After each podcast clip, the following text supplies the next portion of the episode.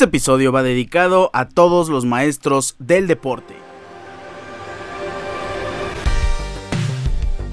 Hoy 15 de mayo, Día del Maestro en México, quiero felicitar a todos los maestros del deporte, a todos los entrenadores, a todos los preparadores, a todos los jugadores que nos dan cátedra en una cancha, no solo de fútbol, no solo a nivel profesional, absolutamente a todos los maestros del deporte. ¿Cómo están? Hoy es lunes 15 de mayo, episodio número 212 de su programa Deportes Ricardo Cerón Podcast. Yo estoy muy agradecido con ustedes por estar aquí en un episodio más. Hoy vamos a hablar de las ligas en Europa. Ya están definidas casi todas. Ya está definida la liga oficialmente, ya está definida la Serie A oficialmente. La Liga de Francia Todavía no matemáticamente, pero ya sabemos quién va a ser el campeón. Mismo caso con la Premier League que pierde el Arsenal 3 por 0. Aquí les estaremos comentando contra quién y pues cómo el Manchester City va a ser el futuro campeón. Y también hablaremos de la Bundesliga, que es las ligas, es de las ligas que está más apretada actualmente. Tenemos a dos mexicanos campeones este fin de semana. Hablaremos de la previa de las semifinales de la UEFA Champions League. El de mañana, el miércoles y el jueves tenemos gran actividad europea. La Liga MX también miércoles y jueves ya han sido definidos los horarios oficiales de las semifinales de nuestro torneo clausura 2023. Aquí te vamos a comentar el resumen, cómo llegaron estos cuatro equipos a las semifinales, la previa y los pronósticos. Tenemos sección de NFL, varias noticias que comentar y es semana de carrera en la Fórmula 1, el GP de la Emilia Romagna 2023. Aquí tenemos toda la previa, los detalles del circuito, los horarios, nuestras predicciones y mucho más. Comenzamos. Pues llegamos al continente europeo y antes de comentar las ligas top, vamos a iniciar con la Eredivisie. Yo me siento muy orgulloso por Santi Jiménez, nuestro bebote. Estamos en la beboneta desde el inicio de este torneo y oficialmente, matemáticamente, Feyenoord es campeón. Si no me equivoco, no había sido campeón de Países Bajos desde 2017 y claro, o sea, ser un mexicano y viajar a Europa ya de por sí es complicado. Ahora, viajar a un club que no es protagonista en Países Bajos y ser campeón, muy pocos por ahí. Héctor Moreno con el AZ, Santi Jiménez y fuera de ellos ya, nada más con el PSV y con el Ajax. Santi Jiménez se une a una lista de campeones en Países Bajos, donde ya está eh, Lozano, donde está Héctor Moreno, donde está Carlos Alcido, donde está Andrés Guardado, donde está Edson Álvarez también. Y además, Santi Jiménez todavía puede ser campeón de goleo. Le faltan un par de goles para alcanzar al líder, pero bueno, faltan dos partidos, la esperanza muere al final y Feyenoord matemáticamente con 79, 79 eh, puntos y tras la última victoria ya es campeón de la Eredivisie. Sorpresa, ya no lo alcanza PSV, pero la sorpresa es que el AZ está en tercer lugar. Ajax ha bajado hasta la cuarta posición con 63 puntos. Es preocupante en una liga donde Ajax tiene que ganarla o tiene la obligación de ganarla temporada tras temporada. Yo creo que de base, si así termina este, este torneo, que el Ajax, por cierto, le falta un partido, tiene un partido pendiente donde podría rebasar al AZ Alkmaar, es un partido contra Groninger, que están hasta el lugar número 17 de 18, así que en el papel Ajax debería de ganar obligatoriamente, es un ganar sí o sí, pero si esto no pasa y si Ajax termina fuera de la tercera posición, yo creo que de base Heitinga se va a ir de la institución. Fue un técnico que llega para apoyar eh, la gestión pasada. Sí, les cambia un poco la cara, pero la verdad es que esta temporada del Ajax, tras la salida de Ten Hag, híjole, no, el Ajax es completamente distinto. Feyenoord es campeón oficial de la Eredivisie. También Orbelín Pineda ha sido coronado campeón de la Liga de Grecia con el AEK de Atenas y además en el partido donde se coronan Orbelín Pineda anota un gol, así que dos mexicanos que lo están haciendo de una manera espectacular, dos de los mejores mexicanos actualmente. Yo creo que los catalogaría como el 1 y 2, Santi y Orbelín Pineda, mexicanos en Europa. Así de interesante está la temporada que están teniendo. Orbelín Pineda y el AEK de Atenas son campeones de la Liga de Grecia. Vamos a comentar también, nos vamos a la Liga Española y ahora sí llegamos al top 5 de las ligas en el mundo. El título del FC Barcelona el día de ayer se coronaron matemáticamente de visita en el estadio del vecino. En el, en el estadio del RCD español, Barcelona vence 4 por 2 a su rival. Lewandowski abre el marcador al minuto 11. Después Alejandro Valde al minuto 20. Lewandowski repite la dosis al minuto 40. Y hasta ese momento iban 3 por 0 sin problema alguno. Termina el primer tiempo, inicia el segundo. Jules Koundé anota el 4 por 0. Y el español, pues, anota los últimos dos goles al minuto 73. Y José Lu al minuto 90 más 2 desde el RCDE Stadium. Por cierto, claro que jugó como defensa central. Cachorro Montes y pues no, no le fue nada bien, es complicado los defensas centrales mexicanos en clubes de poca envergadura en, España, enfrentarse a Real Madrid, a Barcelona, al Atlético, porque sí la pasan mal y son partidos complicadísimos. El Barcelona oficialmente llega en puntos de liga tras eh, falta de cuatro jornadas a 85 puntos. Real Madrid es segundo, 71 puntos. Atlético de Madrid que se cae en una jornada más, 69 puntos. Esto está muy interesante porque Real Madrid pierde, de repente Atlético gana y pasa absolutamente lo contrario. Ahí se están peleando los equipos de Madrid por esta segunda posición. La Real Sociedad está en cuarto lugar con 62 puntos y quien pelea el descenso es el Getafe con el Valladolid porque yo creo que el español pues está descendido. Me duele porque Cachorro Montes no quiero que se vaya a la segunda división. Seguramente lo va a contratar un equipo de primera, a lo mejor un recién ascendido, como pasó con Johan Vázquez, pero ya conocemos la historia. Y estar vagando por equipos de bajo nivel en España tampoco es muy sano para los defensores mexicanos. Hasta el momento, el Elche está en último lugar, ya descendido.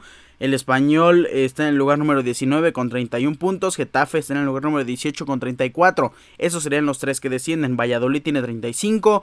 Cádiz tiene 35. Almería tiene 36. Valencia tiene 37. Yo creo que de la Almería para arriba ya están salvados. Bueno, no matemáticamente, todo puede pasar. Pero es muy complicado que Cádiz, Valladolid, Getafe, este, se levanten y caiga la Almería, por ejemplo. Entonces ahí se pelean el descenso entre Cádiz, Valladolid, Getafe y Español. Elche completamente descendido. Así quedan las cosas y felicidades, ¿por qué no? A todos los aficionados eh, blaugranas del FC Barcelona porque son una vez más campeones de Liga Española. Vamos a hablar de la Premier League. Ha llegado el momento de hablar del mejor fútbol del planeta. El Arsenal perdió 3-0 contra el Brighton. Brighton que pierde y de repente gana. Brighton que da un partidazo y que después de un partido deplorable. Brighton que pierde 5 por 1 contra el Everton, que actualmente es la posición número 17 de la tabla. Y después a la siguiente semana le gana 3 por 0 al segundo lugar de la Premier League. Es increíble lo del Brighton que tiene grandes partidos y después tiene actuaciones deplorables y tiene partidos complicadísimos. Tiene Brighton dos partidos pendientes y eso puede hacer que suba mucho su posición en la tabla, como dos puestos.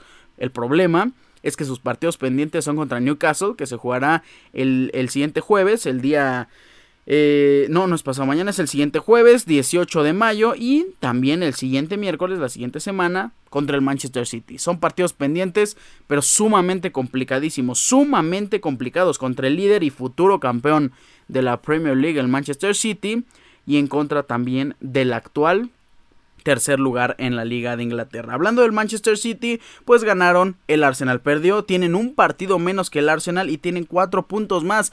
Obviamente esta liga ya es del Manchester City. Al Manchester City le faltan tres partidos y no va a perder. es más, hasta se va a dar el lujo de ganar los tres partidos y holgadamente. Y Erling Haaland va a subir más en su cuota goleadora y va a ser en solitario y con una gran diferencia el máximo goleador en una temporada en la historia de la Premier League. Manchester City tiene 85 puntos, Arsenal 81 y ya después muy abajo en la pelea por los puestos de Champions League está Newcastle United con 66 puntos, Manchester United con 66 puntos, Liverpool está jugando en este segundo, va venciendo 2 por 0 al Leicester City y con eso llega a 36 partidos y 65 puntos, Brighton tiene 58, se aleja un poquito más, si ganara sus dos partidos eh, pendientes, pues se acercaría a Liverpool, tendría que esperar un descalabro ahí de los de Jürgen Klopp, que híjole, les diría que dudo que pase, pero Liverpool es otro de esos equipos que tienen partidos horribles. Aún así, Brighton con este sexto lugar estaría entrando a competencias europeas. Y la lucha por el descenso, Southampton la encabeza. Bueno, ya no está luchando Southampton. La verdad es que ya está descendido. Leicester City con esta derrota llega a 36 partidos y a falta de dos encuentros de 6 puntos por disputarse, todavía puede descender Nottingham Forest, Everton, Leeds United, Leicester City y Southampton que ya está descendido. Entonces, yo creo que la pelea por este descenso estará en Forest, Everton, Leeds United y Leicester City. Leicester muy muy peligroso. El club que fue la Cenicienta y la historia más grande en la historia, bueno, el cuento más grande en la historia del fútbol, pues está a punto de regresar al Championship con 30 puntos. Híjole, tristísimo lo de Leicester City. Solo tienen que ganar un partido, solo tienen que ganar un partido y lo más probable es que Everton y Leeds pierda y se acerque a Nottingham Forest. Yo creo que nadie quiere que Leicester City descienda. solo es ganar un partido para el Leicester City. El problema es que la siguiente jornada se enfrentan al Newcastle United. La ventaja es que en la última jornada se enfrentan al West Ham United. Sí, venció a Liverpool sorpresivamente, pero pues yo creo que enfrentándose al lugar número 15 tienes muchísimas posibilidades. Si nos vamos a hablar del Leeds United, enfrentan la siguiente jornada al West Ham, que es el rival en teoría asequible. No es asequible porque estás abajo de ellos, entonces lo más probable es que pierdan, pero tienen más oportunidad y en la última jornada Leeds United se enfrenta al Tottenham Hotspur. Cada uno tiene un partido complicado y después un partido un poquito más fácil. Si nos vamos a hablar del de el club de, de Everton, pues sus últimas dos jornadas son en contra de Wolves y la última en contra de Bournemouth. Son rivales fáciles. En teoría tiene el escenario más fácil eh, Everton para poder permanecer en la Premier League. Se enfrenta al lugar número 13 y al lugar número 14. Ya les estaremos comentando qué pasa la siguiente semana y cómo va a estar la cosa tras las últimas dos jornadas de la Premier League. Por lo tanto, yo ya pongo como candidatazo para ser eh, campeón. Ya apostaría a mi casa eh, para el campeonato de, Manchester City, pero pues todavía faltan tres jornadas por jugar. Vamos a hablar de la Bundesliga y el fútbol más apretado en esta temporada. Dortmund golea 5 por 2 al Borussia Mönchengladbach, pues cómo responde el Bayern venciendo 6 por 0 al Schalke 04. Las posiciones aquí sí están lo que le sigue de apretadas. El Bayern de Múnich tiene 68 puntos. Por cierto, una temporada para el olvido esta temporada 2022-2023. Por ejemplo, eh, si nos remontamos, vamos a poner un, eh, ejemplo rápido. La temporada 2019-2020, el Bayern la ganó con 82 puntos. La 2021 la ganó con 78. La 21-22 con 77. En esta ocasión,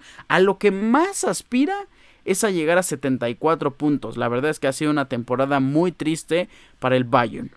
Creo que va a vencer el Bayern, pero todavía no sabemos, se puede caer en absolutamente cualquier partido. Oficialmente también ya Leipzig está fuera de posición para competir por esta temporada de Bundesliga, entonces se va a definir entre los dos más grandes de Alemania, Bayern de Múnich y Borussia Dortmund. ¿Cómo están los calendarios de cara al cierre?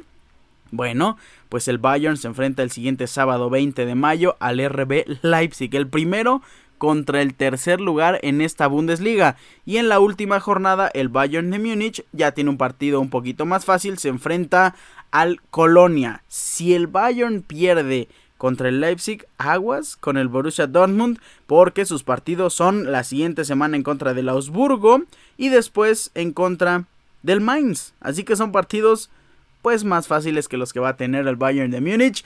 Yo aquí no apostaría todavía mucho, todavía puede pasar cualquier cosa y la Bundesliga se va a poner muy muy interesante. Hablaremos de la Ligue 1 de Francia, que es la última liga que sigue en competencia ya de la Liga de Italia, todavía no. Ya terminó, pero todavía no vamos a hablar de, de la Serie A por el momento. Y es lo que también le podría pasar a la Liga de, de, España. En la Liga de Francia, Paris Saint Germain tiene 6 puntos de diferencia a falta de 3 jornadas. Paris Saint Germain va a ser campeón de liga. En esta última jornada número 35, Marsella venció 3 por 1 al Angers y el Paris Saint Germain venció 5 por 0 al Ajaccio Clermont, por cierto, venció 2 por 1 al Olympique de Lyon y esa noticia me agradó bastante. La jornada número 36 eh, enfrenta al Paris Saint Germain en contra del Auxerre, la 37 Paris Saint Germain en contra del Racing de Estrasburgo y en la última jornada Paris Saint Germain se enfrenta al Clermont. ¿Cómo está la lucha por el descenso en la Liga de Francia? Bueno, pues están en peligro eh, Auxerre, Nantes, Ajaccio y Troyes. Angers ya está descendido. Troyes también, yo creo. Ajaccio también. Y yo creo que aquí va a ser la pelea por el último lugar ahí del descenso entre Nantes y Auxerre porque Stade Bretois ya tiene 4 puntos de diferencia sobre el Auxerre y no va a pasar algo milagroso. Nantes son los que se pelean este puesto por el descenso en la Liga de Francia. Así las cosas por este viaje en Europa y seguimos en este continente hablando de las previas, la semifinal de vuelta en la UEFA Champions League y la UEFA Europa League. Pues llegamos a la previa de las semifinales de la UEFA Champions League. Qué partidos tan interesantes. El día de mañana tenemos el partido que nos, no, no es que nos interese menos, pero es el partido que parece ser está más resuelto. Derby de la Madonina, Inter ahora como local desde el estadio de San Siro, recibiendo al AC Milán, su vecino, su rival, su máximo competidor en la historia. Pues mañana a la una de la tarde, horario de la Ciudad de México, Inter buscará defender una ventaja de 2 por 0 que logró conseguir en la ida tras un muy buen gol de Edin Seco y también un muy buen gol de Henry Mkhitaryan pues la probabilidad de que gane el Inter o que clasifique el Inter es de 46%, de que se vayan a tiempo extra es de un 28% y de que el Milan clasifique es de tan solo un 26%. A mí me parece que es eh, una probabilidad bastante alta para el tiempo extra y para el Milan. Yo le daría al Inter una posibilidad de clasificar como de un 65 o hasta un 70% de irse a tiempo extra, bueno, si le ponemos un 70 de irse a tiempo extra un 20% y de que Milan clasifique un 10%. Vamos a comparar un poco los resultados. En las últimas, en los últimos 5 partidos, Inter ha vencido 4 veces, 0 empates y tan solo el Milan una victoria. Esa victoria del Milan fue 3 por 2. Las victorias del Inter han sido 3 por 0 en 2022 en la Copa Italia, 3 por 0 en la Supercopa de Italia de esta temporada, 1 por 0 en la Serie A en su partido eh, de temporada regular y en la Champions League el pasado miércoles 2 por 0 para el Inter. Así que el dominio nos dicta que el Inter de Milán va a clasificar. Eh, se veía venir, la verdad es que se sabía. El Inter tiene una mejor plantilla y ha estado jugando un poquito más regular que el AC Milán y eso nos dio la pauta para darle la probabilidad y darle nuestro pronóstico la temporada pasada al Inter. En esta en este partido mi pronóstico sería un empate o a lo mejor una victoria del Inter. Aún así, el Inter clasificaría. Digo, una victoria del Milan, ya me estaba confundiendo. Aún así, el Inter clasificaría a la gran final de la UEFA Champions League.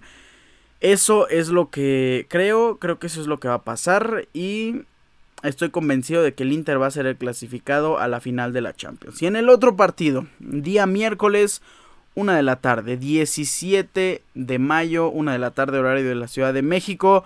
Desde el Etihad Stadium, Manchester City recibe al Real Madrid con un empate uno por uno. Recordemos que no hay gol de visitante, cualquier empate global se irían a los tiempos extra. Así que va a ser un partido.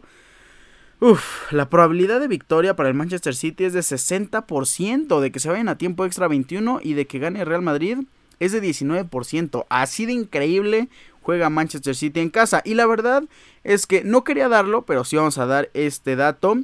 En el 2023, tan solo en este año, el Manchester City ha jugado 14 partidos en casa. ¿Cuántas victorias creen que tiene el Manchester City?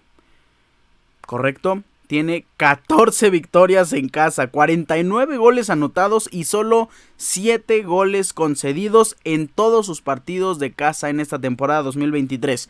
Los números, los récords y las cifras están para romperse y no tengo duda que en este partido número 15 en casa a lo mejor y no ganan. A lo mejor y Real Madrid es el que se clasifique a la final de la UEFA Champions League.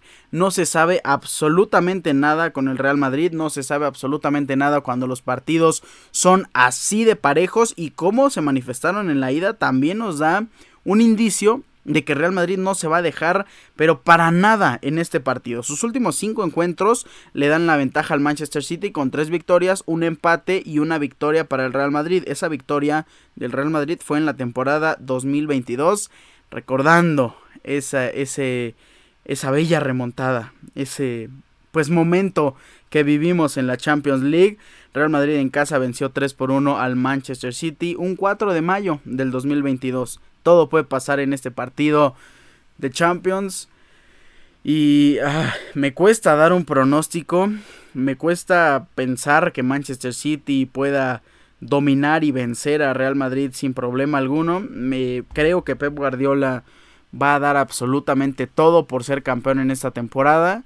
Creo que si Real Madrid logró anular a Erling Haaland, Pep Guardiola tiene que cambiar completamente su táctica, por lo menos solo con la posición de centro delantero y a lo mejor hacer algo que a Carlo Ancelotti no lo tenía previsto. Pero también no hay que dejar de lado todo lo que puede hacer Real Madrid, la forma en la que puede eh, Real Madrid vencer tan solo por un gol. Por cierto, regresa Eder Militao. Eso a mí me parece una excelente noticia, aunque lo que no me gusta es que sigan metiendo a Camavinga en la lateral izquierda, aunque tuvo un grandísimo partido. Pero vieron la salvada de Alaba en un eh, potencial gol de Erling Haaland, donde eh, la controla con interna, la deja entrar y el sprint que tiene Haaland es impresionante, siempre la cruza y siempre anota el gol pues David Alaba logró arrancar al mismo tiempo que Erling Haaland, logró barrerse y detener una jugada que sí, la verdad yo la veía como gol de Manchester City. Para mí David Alaba es un gran defensor y Rudiger también, lo que hizo Rudiger, bueno, yo pondría a David Alaba de lateral izquierdo como lo he dicho durante 10 eh, episodios, espero que pase. Y si pasa que Camavinga inicia como lateral izquierdo y sacan a Rudiger, pues ojalá eso le beneficie mucho a Real Madrid y ojalá Camavinga tenga un gran partido en ofensiva y principalmente un gran partido en defensiva. Creo que este partido apesta para irse a los tiempos extra, pero confío en que Real Madrid va a clasificar. Sí, vamos a confiar en que Real Madrid va a vencer o en el tiempo regular o en tiempo extra, pero no se van a ir a penales en esta serie de la Champions League. Avanza Real Madrid a la final y sería una final Inter en contra del Real Madrid. Ya estaremos platicando el siguiente viernes para comentar las reacciones y todo lo que pasó en estas semifinales de vuelta de la UEFA Champions League. Nos vamos a hablar de la UEFA Europa League rápidamente porque tenemos los partidos del día jueves, todos a la una de la tarde. Recordamos que Sevilla empató en contra de la Juventus de Turín en Italia y ahora desde el Ramón Sánchez Pizjuán, Sevilla recibe a la Juventus. En sus últimos cinco encuentros, la Juventus tiene una ventaja. Con dos victorias, han tenido dos empates y el Sevilla tan solo una victoria que se dio en 2015 no jugaban desde 2016 hasta esta ronda de semifinales de la UEFA Europa League. Creo que Juventus va a sacar la casta y creo que Juventus va a vencer en esta serie de Europa League. En el otro partido, Bayer Leverkusen en contra de la Roma, algo me mi corazón quiere que Xavi Alonso venza, pero algo me dice que va a ser una, una final italiana y que vamos a tener tres equipos, sino cuatro también podría ser con la Fiorentina, tres equipos en competencias europeas en la final. Eso sería un plus, pero valiosísimo para, para el, este, la, Liga de Italia. Creo que la Roma va a vencer, o por lo menos van a empatar en contra del Bayer Leverkusen y con esa ventaja en la ida desde el Olímpico. La Roma va a clasificar a la final y vamos a tener una final Juventus en contra de Roma en la UEFA Europa League. Esa es mi predicción mis predicciones de la UEFA Champions League y de la UEFA Europa League. Sin duda alguna va a ser un espectáculo, pero de un tamaño mayúsculo, de las mejores semifinales que podríamos ver en muchísimos años, la de Real Madrid en contra de Manchester City. Disfrútenlo y como les dije, estaremos escuchándonos el viernes a ver qué tal y a ver cómo nos fue, cómo les fue a nuestros equipos y cómo le fue a nuestras predicciones también en Europa. Con esto cerramos todo lo que tenga que ver con el viejo continente y llegamos a nuestro país porque también estamos de manteles largos, tenemos la liguilla, llegamos a la Liga MX.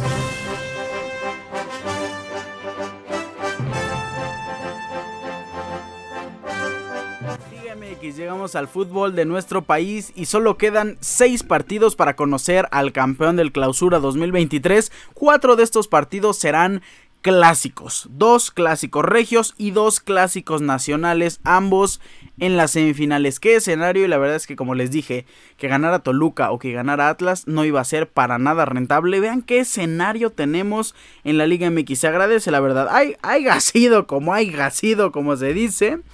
Eh, tenemos partidazos y tenemos escenarios de verdad inéditos en semifinal, clásico regio, clásico nacional, Rayados en contra de Tigres, América en contra de Chivas.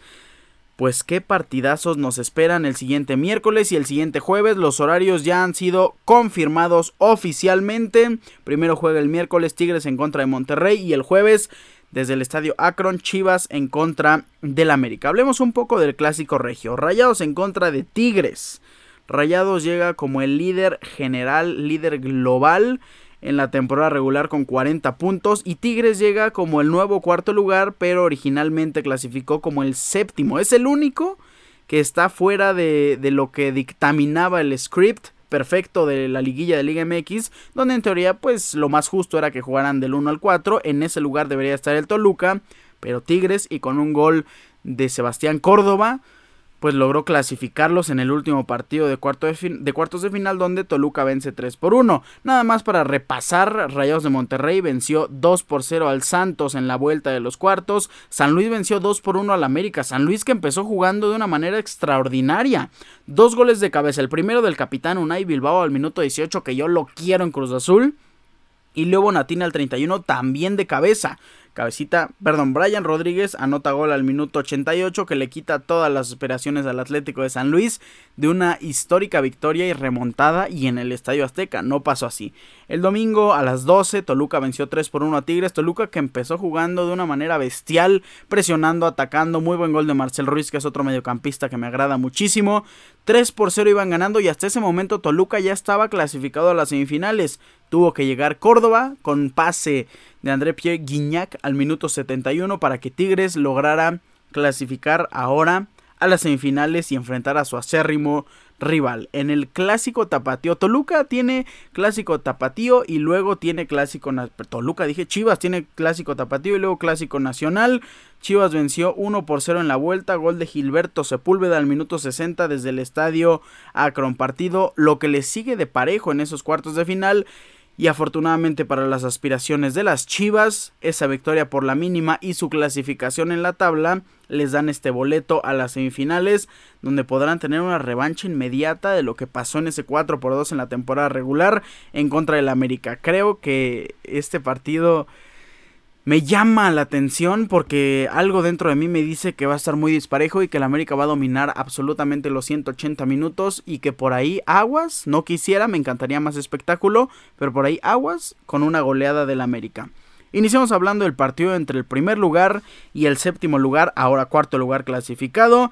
La ida, que será el día miércoles a las 9 de la noche, horario de la Ciudad de México, desde el volcán universitario pues Tigres recibe a su vecino, recibe también un poquito ahí a, su némesis. También está medio parejo el, el, balance de los últimos cinco partidos. Ha ganado Rayados dos veces. Tigres ha ganado dos veces y han empatado una vez. En el resultado directo en, el, en este torneo fue un 1 por 0 de visita también en el Volcán Universitario para Rayados aquel 18 de marzo del 2023. Nos vamos al clásico nacional, América clasificado número 2 en contra de Chivas clasificado número 3. Los últimos partidos aquí sí ya cambia un poquito porque América venció 3 y 2 empates. Chivas pues no ha conseguido ninguna victoria en los últimos 5 encuentros en contra del América. En el clausura 2023, que por cierto también fue un 18 de marzo, que fue la semana de clásicos, América venció 4 por 2 a las Chivas Rayadas y el América iba venciendo 4 por 0. Fue, fue un caso similar al partido reciente de Barcelona en contra del Español, porque América dominó completamente 4 por 0. Iban goleando, aplastando, humillando a su acérrimo rival y al final pues relajaron un poco, quitaron el pie del acelerador y fue como Chivas logró conseguir dos tantos. Por cierto, uno fue autogol de Emilio Lara que también por cierto, el América si tiene un punto débil vimos que es Miguel Ayun. Para mí debería de entrar Emilio Lara, aunque no me agrade del todo, pero debería de entrar ahí porque ojito con la banda de Alexis Vega y con Miguel Ayun. Chivas desde el estadio Akron recibe al América a las 8.10 de la noche el siguiente jueves 18 de mayo. La vuelta será en el Gigante de Acero, el partido del Clásico Regio, el sábado 20 a las 7.06 de la noche y el domingo tenemos domingo para estar con familia y ver un clásico nacional más desde el Estadio Azteca, América en contra de las Chivas Rayadas de Guadalajara a las 8 de la noche en punto. Vámonos con lo más importante. Los pronósticos de Deportes Ricardo será un podcast. Creo que va a clasificar Rayados y América. ¿Cómo creo que van a clasificar? Rayados va a vencer. Híjole, no. Van a empatar. Van a empatar en la ida. Rayados empata la ida en contra de Tigres.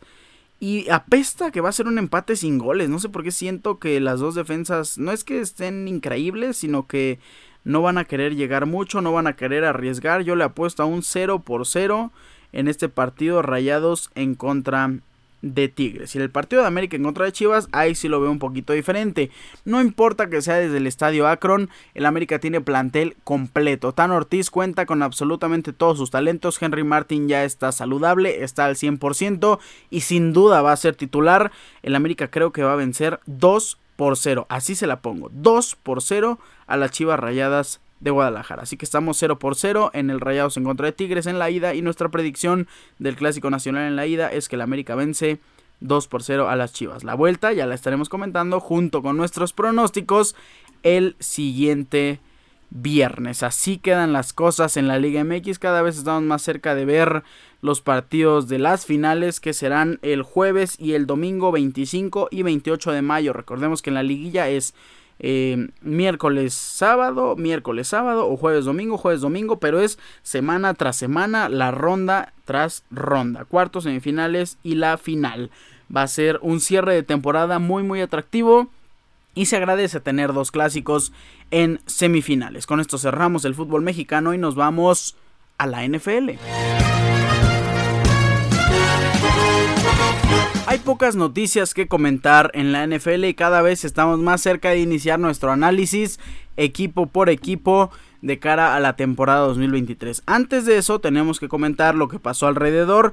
La primera noticia es que hubo muchos graduados en este fin de temporada del college.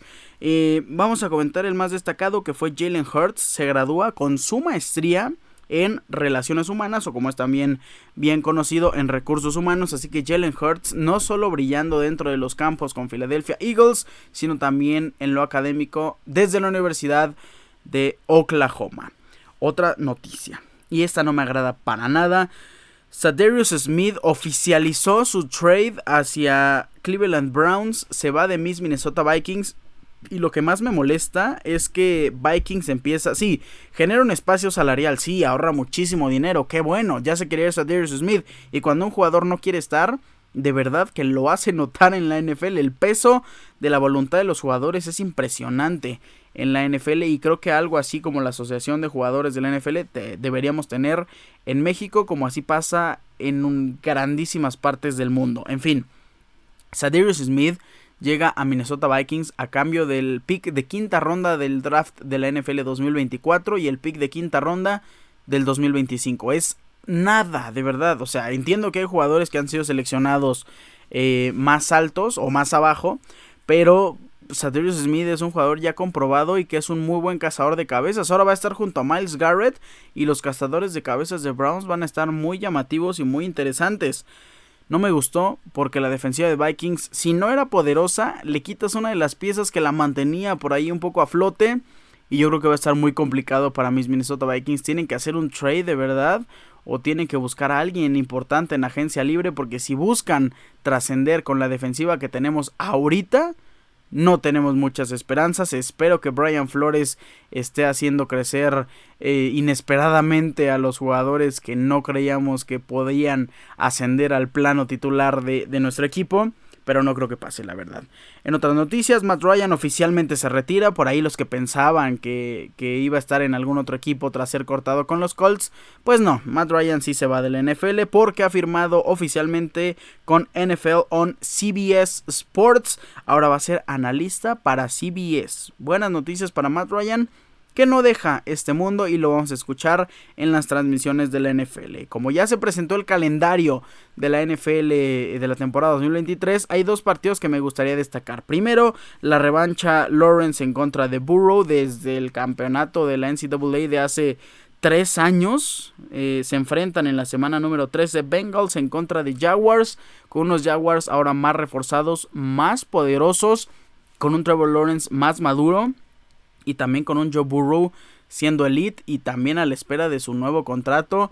Joe Burrow es el siguiente quarterback en ser el mejor pagado de la NFL, créanmelo. Y otro eh, enfrentamiento de quarterbacks que me gustaría destacar es el de la semana número 8. Se enfrenta Texans en contra de Panthers. El pick número 1 contra el pick número 2. Recordemos que ya ha pasado eso en diferentes eh, ocasiones, hasta en temporadas pasadas. Trevor Lawrence se enfrentó a, Zach Wilson hace dos temporadas, pues ahora CJ Stroud enfrenta a Bryce Young en la semana número 8. Son dos partidos que me gustó comentarles porque son imperdibles, tienen que eh, estar ahí en esa semana y además también si tienen este buenos eh, jugadores de fantasy en esos equipos, pues sin duda se vuelve muchísimo, muchísimo más atractivo. Por cierto, los Jets todavía no han renovado a Quinn Williams, que es el siguiente jugador que tiene que ser el mejor pagado en, en la temporada. Y Quinn Williams ya está expresando un poco su inquietud. Como Lamar Jackson, ¿se acuerdan que dijo, no, pues yo sí me quería quedar en Ravens, pero nada más estaba haciendo un poco el show para que me firmaran, es parte del juego? Así está pasando con Quinn Williams. No tengo duda que va a ser el siguiente mejor defensive tackle, eh, el mejor pagado de la NFL.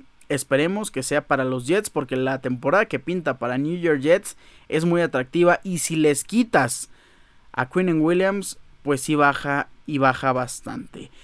Eh, con esto cerramos la NFL, la sección del fútbol americano y nos vamos a la última sección del programa, la sección de Fórmula 1.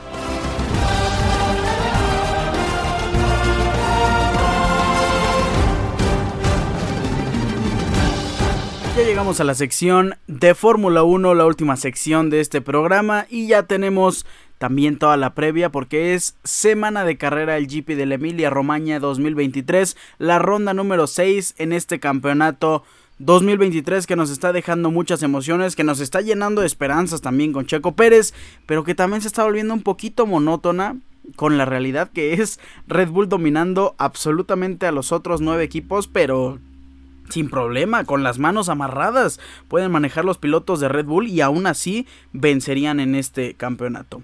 La ronda número 6 se corre desde el autódromo Enzo Edino Ferrari, un autódromo que tiene una longitud de 4.909 kilómetros. En total, tras las 63 vueltas que darán los pilotos, recorrerán una distancia de 309.049 kilómetros. Tiene una historia pues larga, importante, desde 1980, pero también un poco fatídica. Busquen GP de la Emilia Romagna eh, y eh, es uno de los hechos históricos que no nos gusta recordar porque se nos fue una gran leyenda. El récord del circuito lo tiene Lewis Hamilton en 2020 con un tiempo de 1 minuto 15.484. Max Verstappen buscará repetir lo hecho en 2022 tras haber conseguido otra victoria en el campeonato. Bueno, en la temporada pasada, como ya les he dicho en estas ediciones, te vas a la fácil, o sea, si buscas cualquier carrera, lo más probable es que la haya ganado Max Verstappen. En segundo lugar terminó Checo Pérez con una diferencia de 16 segundos. Llegó 16 segundos después de su compañero de equipo, por lo menos en esta temporada se han emparejado un poco las cosas dentro de Red Bull. Lando Norris terminó en tercer lugar en aquella temporada 2022 en esta carrera del Emilia Romagna. George Russell terminó en cuarto, Bottas en quinto, Charles Leclerc en sexto. Buena carrera fue para Yuki Tsunoda que terminó eh, en el séptimo lugar y sumó 6 puntos, 6 puntotes importantísimos para Alfa Tauri. Pues, ¿qué esperamos en esta carrera, en esta ronda número 6? Esperamos que Fernando Alonso se mantenga eh, en esa cima después del primer y segundo lugar. Y por qué no, también Fernando Alonso que busque ascender a, a la segunda posición o por qué no también ganar la carrera. Creo que tendría que pasar un milagro para que un piloto que no sea de Red Bull gane una carrera en esta temporada. No ha pasado tras cinco semanas, bueno, tras cinco rondas, tras cinco carreras y la verdad es que no veo que pase pronto. ¿Cómo está el formato? De competencia, pues es un formato tradicional del 19 al 21 de mayo, del viernes al domingo. Práctica 1, 2, 3, clasificación y carrera. La práctica 1 y la práctica 2 se llevarán a cabo este viernes 19 de mayo. La práctica 1 de 5 y media a 6 y media de la mañana. La práctica número 2 de 9 a 10 de la mañana. La práctica número 3 ya para el día sábado 20 de mayo se llevará a cabo a las 4 y media de la mañana. De 4 y media a 5 y media. Y la clasificación afortunadamente para muchos ya es un horario más asequible en la Ciudad de México a las 8 de la mañana. Y la carrera el domingo 21 de mayo hay que levantarse temprano como es costumbre en la Fórmula 1 porque inicia a las 7 de la mañana en punto Horario de la Ciudad de México. Los canales de transmisión, como siempre, son eh, Fox Sports, ESPN también ya está transmitiendo. Pero si quieren la mejor transmisión, y no se los digo por promoción ni absolutamente nada, sino por la experiencia que he tenido, pues sí, la mejor transmisión es del canal oficial de la Fórmula 1 F1 TV, donde la transmisión internacional es la transmisión de Sudamérica que todos estamos acostumbrados a escuchar. Así están las cosas de cara al GP de la Emilia Romagna. Ya estaremos el día viernes escuchándonos también para comentar lo que pasó en la práctica número 1 y la práctica número 2 y dar nuestros pronósticos. De primera mano yo les puedo decir que Red Bull va a ganar la competencia. Creo que va a ganar Max Verstappen, creo que va a terminar Chico Pérez en segundo lugar y el tercer lugar, pues para irnos rápido nos vamos a ir con Fernando Alonso, aunque por ahí a lo mejor Russell nos podría dar una sorpresa con Mercedes, lo dudo mucho, pero puede pasar. Así están las cosas y eso es lo que nos espera este fin de semana y esta semana también, ya cerrando el episodio, creo que vamos a tener una de las mejores semanas del año. También la mejor semana va a ser eh, cuando tengamos las finales de, Champions League, de UEFA Europa League, cuando tengamos también la siguiente semana las finales de, la Liga MX. Pero creo que esta semana en específico, que nos tiene eh, partidos en martes en la mañana, bueno, partidos en la tarde con Champions League, eh, el miércoles también con partidos de Champions, el mejor partido del año, yo creo, el City contra Real. Y después en la noche tenemos el Clásico Regio, el jueves con la Europa League y después con el Clásico Nacional. Creo que esta media semana es de las mejores del año y por lo menos yo la voy a disfrutar muchísimo. Con esto cerramos el episodio número 212. Yo les agradezco infinitamente su amable sintonía. No me voy sin antes recordarles mis redes sociales. Arroba Ricardo-Cerón- en Instagram, Ricardo Cerón en Facebook. Recuerden, Cerón es con Z. Pásenla increíble, disfruten muchísimo de todo lo que vamos a tener. También gocen porque ya se viene Roland Garros en el tenis y estoy sumamente emocionado. Por eso, les mando un fuerte abrazo. Bye.